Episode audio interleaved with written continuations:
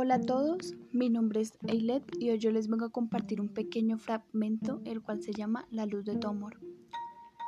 Estaba yo náufrago en el mar cuando vi a lo lejos una luz. La contemplé y me llené de la esperanza que tanto necesitaba. Navegué hacia ella en medio de la tormenta. Estaba extraviado y casi me ahogaba. Las olas de esta vida estuvieron a punto de hundirme, mas a lo lejos vi brillar la luz que emanaba tu amor. Su resplandor me llevó a un puerto seguro, bajé el ancla de mi corazón y pisé tierra firme. Si no fuese por tu luz, yo me hubiera extraviado, hundido, congelado, ahogado y me hubiese quedado en lo profundo. Pero vi una luz tan bella, tan resplandeciente, la cual me llenó de esperanza y navegué hacia ella.